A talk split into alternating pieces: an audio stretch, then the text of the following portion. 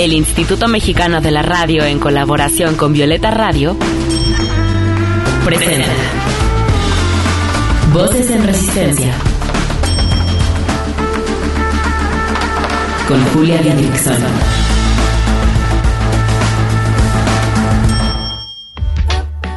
En esta lucha queremos que las voces de las mujeres se escuchen cada vez más fuerte y en más espacios, que sus resistencias se compartan, se sumen y se colectivicen. Esto es Voces en Resistencia, cuarta temporada.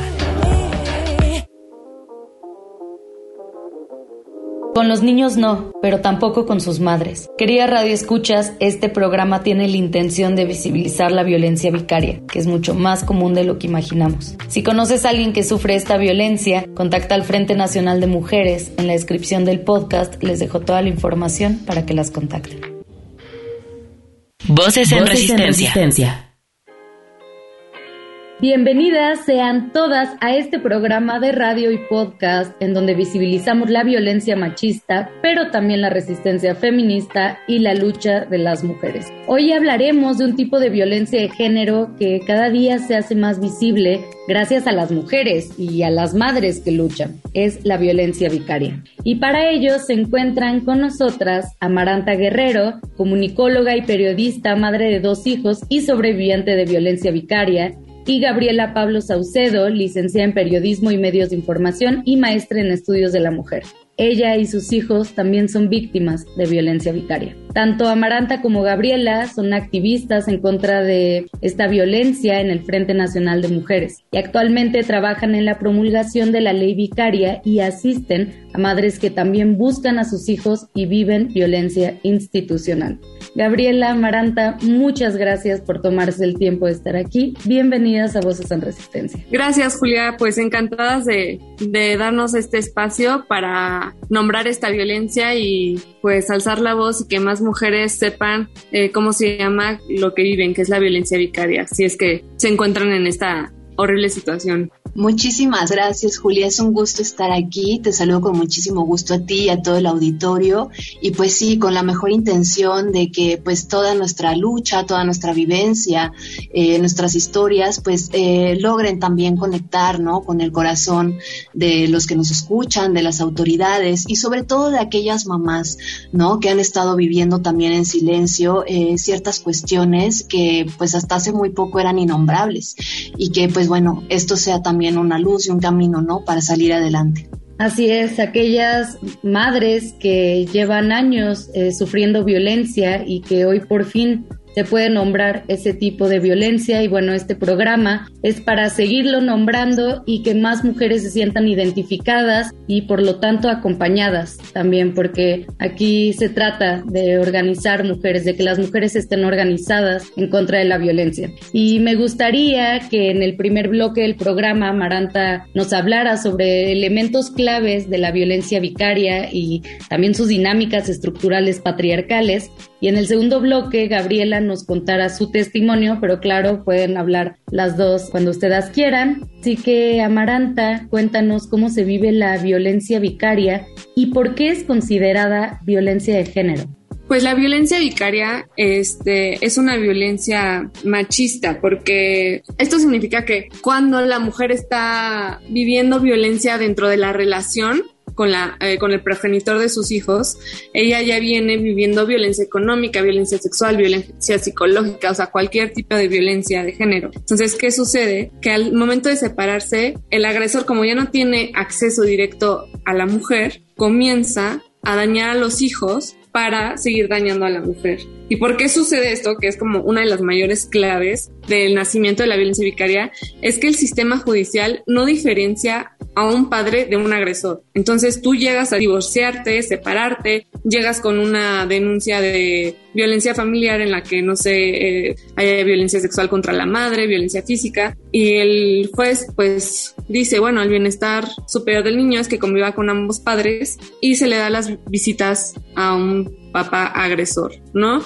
Entonces ahí comienza como toda esta laguna judicial donde las mujeres estamos luchando para retirarle ese poder a los hombres y el sistema judicial permite y permite que sigan teniendo acceso a los niños a pesar de las denuncias, a pesar de del miedo y el temor eh, que las mujeres ya venimos diciendo, me quiere robar a mis hijos, ya me amenazó con robarme a mis hijos.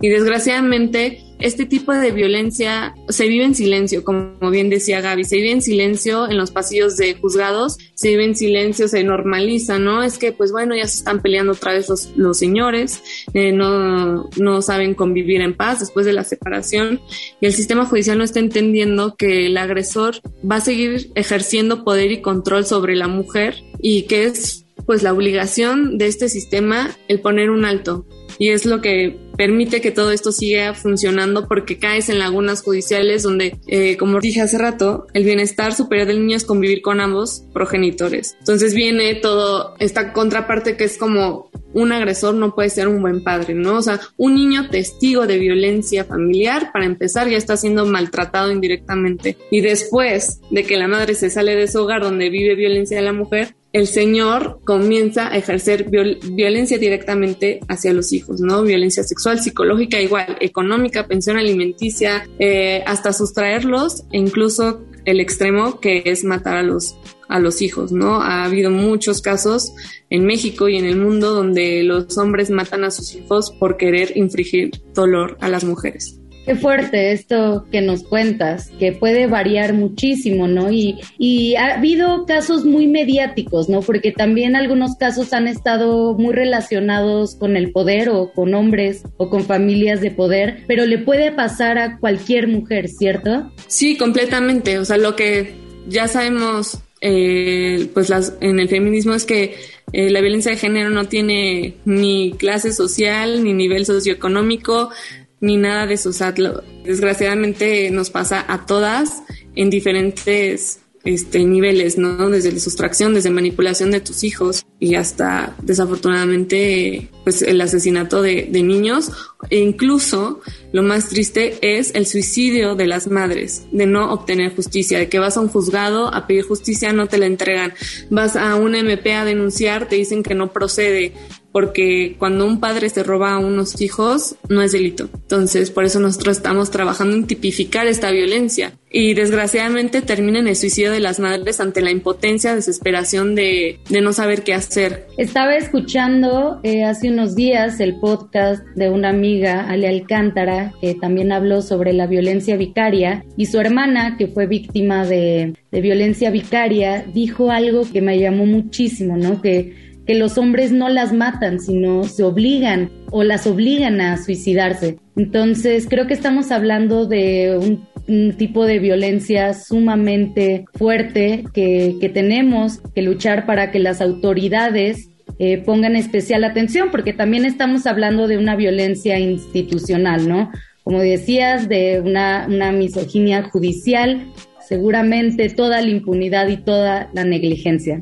Sí, así es. Es una cuestión, eh, pues, eh, para precisar, ¿no? Como en este tema de por qué es una violencia machista, y es que tenemos que remontarnos al contexto también, eh, digamos, social, que lo que representa la maternidad, ¿no? Para las mamás, las que elegimos la maternidad, de una manera eh, consciente, ¿no? Las que optamos por esto, pues sabemos que lo más importante para nosotros son nuestros hijos. Es justamente ese lugar donde más nos duele. Y los agresores lo saben.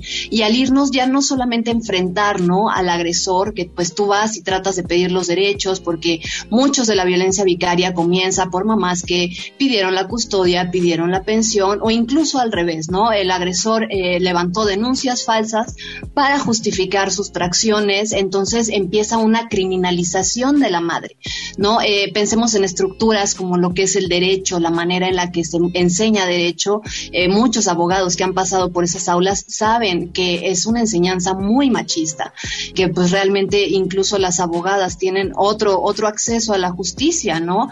Y otra manera de presentarse ante las autoridades. Pues, ¿qué, eh, qué lugar nos queda a las madres en una situación completamente vulnerable? Que incluso llegamos a enfrentarnos a batallas legales desde un lugar completamente de desventaja, porque muchas madres que han vivido violencia vicaria ni siquiera tienen los accesos, ¿no? O el recurso. A duras penas salieron de una relación abusiva. Eh, muchas de ellas, desde luego, estuvieron eh, económicamente sometidas, ¿no? También, eh, pues se vieron vejadas en todas estas situaciones y ni siquiera cuentas con los recursos, ¿no? Legales para enfrentar esas batallas legales, ¿no? De, de denuncias falsas, de juicios por aquí, juicios por allá, juicios en otro estado. Y pues bueno, desde luego, además, todos estos artilugios y estas mañas, ¿no? Eh, pues de corrupción, eh, para quitarle derechos a las mujeres. Entonces es una cuestión muy, muy dolorosa, porque ya no solamente te estás enfrentando a esta situación desmedida, ¿no? De la violencia de, que viviste eh, en tu casa, sino que ahora esta violencia es mucho más cruel porque implica, ¿no?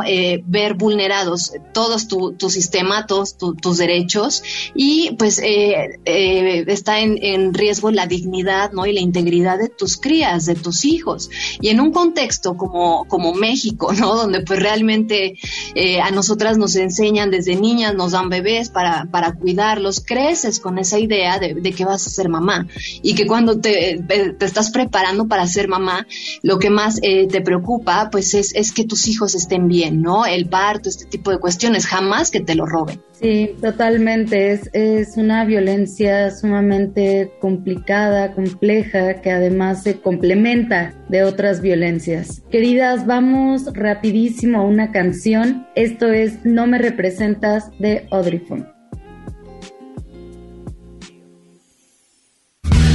Estás escuchando Voces, en resistencia.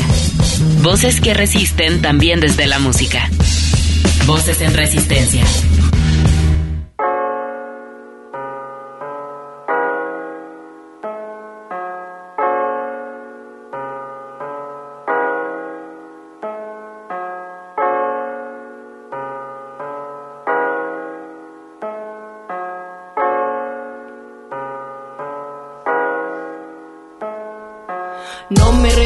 No me representas, no, yo me represé, yo me represento hoy. Vamos a darle movimiento, en mi palabra y universo me represento yo. No me represé, no me representas, no, yo me represé, yo me represento hoy.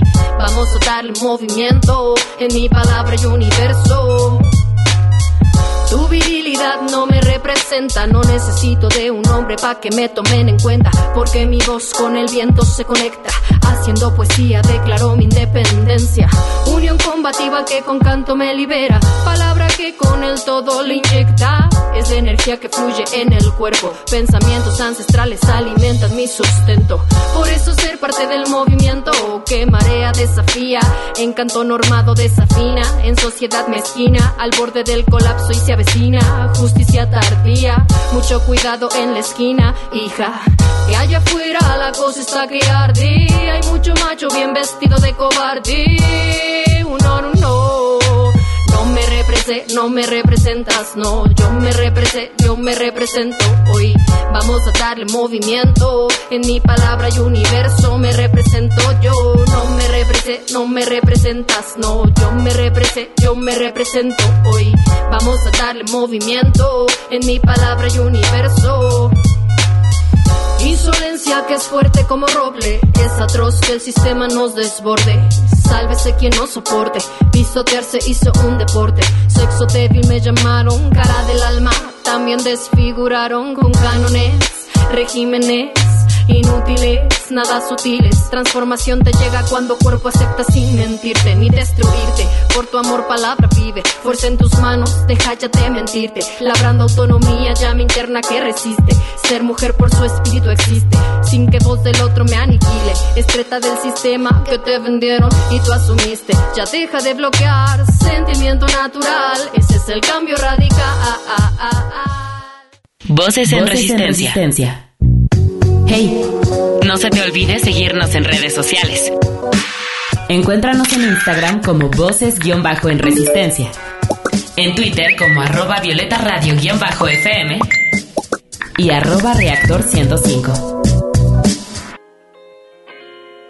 Regresamos con dos activistas de nuestro país que luchan en contra de la violencia vicaria, Amaranta Guerrero y Gabriela Pablos. Y estamos a punto de escuchar el testimonio de Gabriela, que desde hace mucho, mucho tiempo busca a su bebé Emilio Balam, quien fue apartado de ella cuando tenía tan solo siete meses. Gabriela, antes que nada yo te mando un abrazo con mucha fuerza y también Amaranta por la violencia y por el dolor que han vivido. Pues gracias por dar tu testimonio y visibilizar esta violencia. ¿Quieres contarnos? Muchas gracias, Julia. Pues sí, eh, toma tiempo y toma también valor, ¿no? El de pronto poder contar eh, todo lo sucedido sin quebrarse, sin, sin doblarse. Y pues bueno, mi historia comienza hace eh, un año, diez meses aproximadamente, en un proceso de separación que me costó mucho, mucho trabajo, pues porque el progenitor de mi hijo se resistía mucho a esa separación.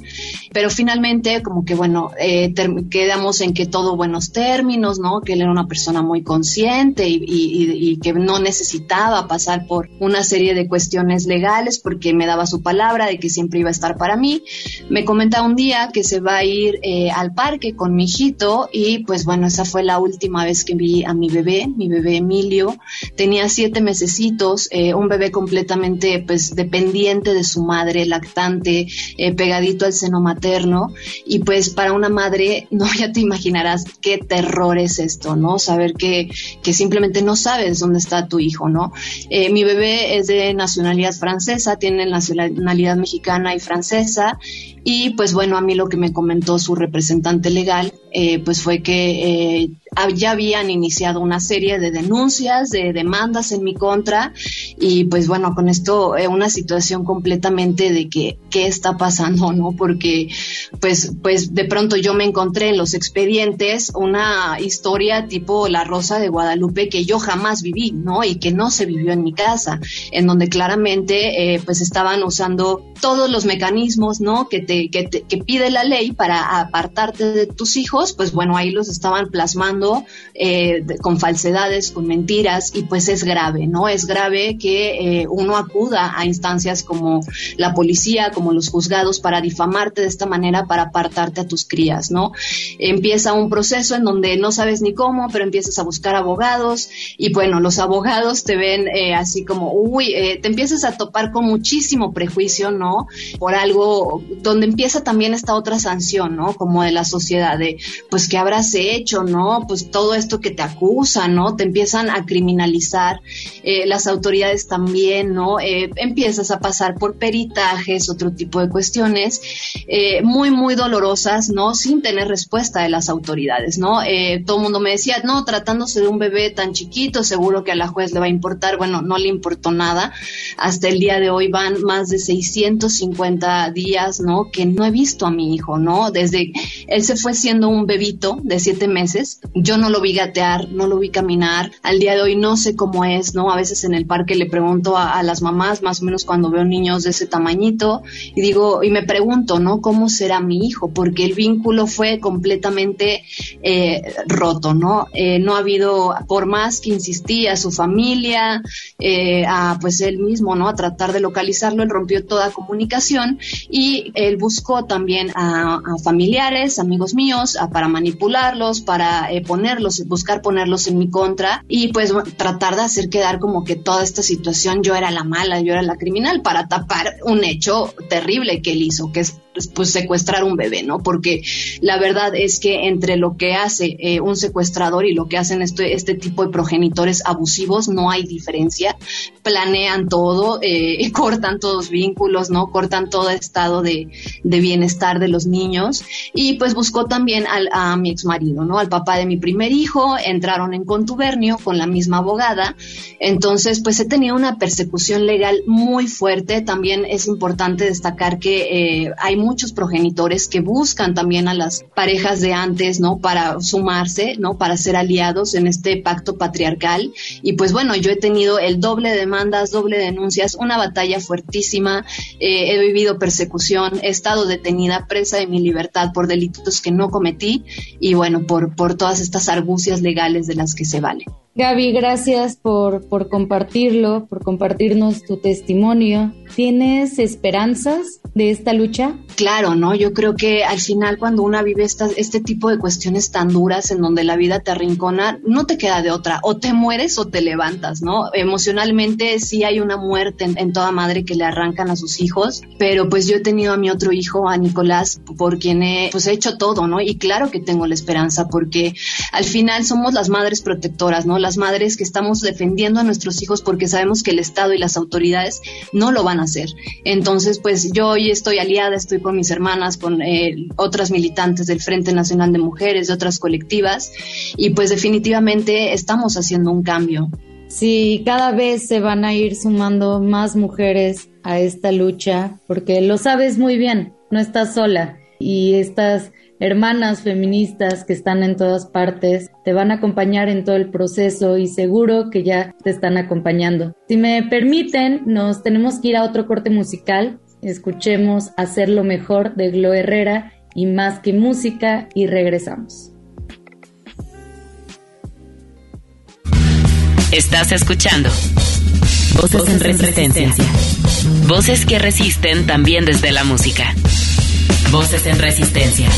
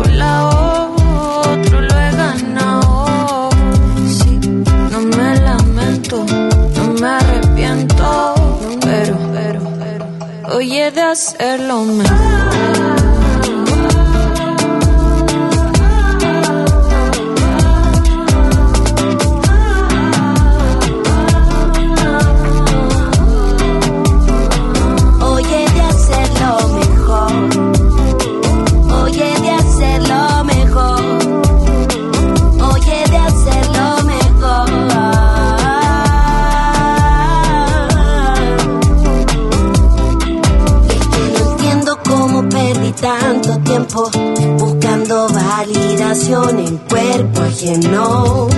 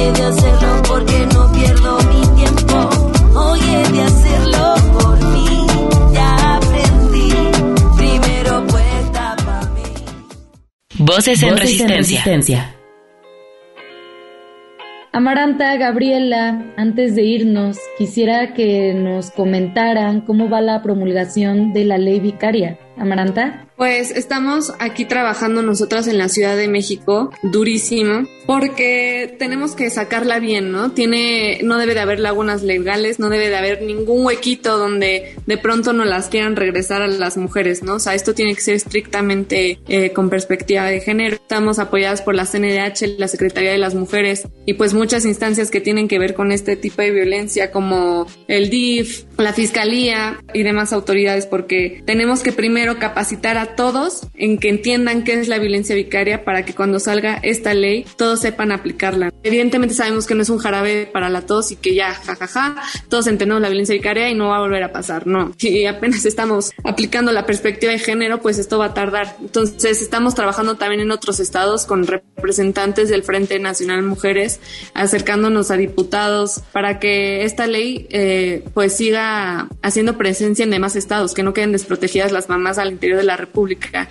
Y esperemos que cuando salga en la, en la Ciudad de México salga muy bien trabajada, salga muy bien especificada, para que en todo México se pueda homologar y no haya huecos ni lagunas legales para que estos hombres hagan arbucias legales y nos sigan judicializando tanto nuestra vida como la de nuestras crías. Entonces así estamos eh, por el momento. Esperamos que ya salga pronto, pero pues hay mucho trabajo todavía. Excelente, nosotras estaremos súper atentas a lo que sea que ocurra para seguirle dando visibilidad. Oigan, cuéntenos cómo podemos encontrarlas en redes sociales, cómo podemos saber más o cómo podemos unirnos o cómo otras mujeres que sufren violencia eh, vicaria puedan unirse al frente? Pues estamos en Twitter, en todas las redes sociales. Facebook es Frente Nacional Mujeres México, Twitter, Instagram es FNM, o sea, las iniciales de Frente Nacional Mujeres, FNM MX 2021, ahí estamos y pues ahí nos pueden buscar, estamos todas para escucharnos a todas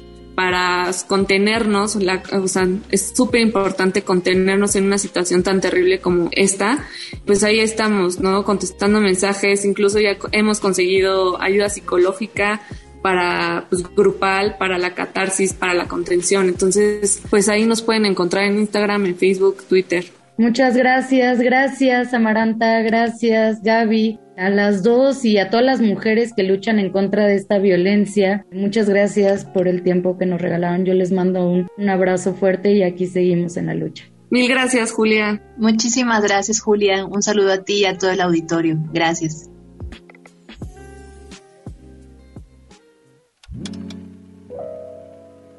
Espero que este programa logre visibilizar un poco más esta terrible violencia que sufren tantas mujeres y sus hijas en nuestro país y en el mundo. Sigamos exigiendo justicia para todas las víctimas, tanto niñas como madres. Alto a la impunidad y al sistema de justicia patriarcal. Gracias por quedarse hasta aquí. Yo soy Julia Didrickson y nos escuchamos la siguiente semana aquí en Voces en Resistencia.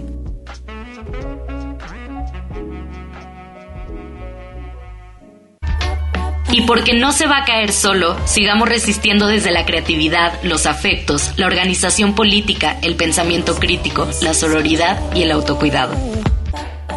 Hasta la próxima.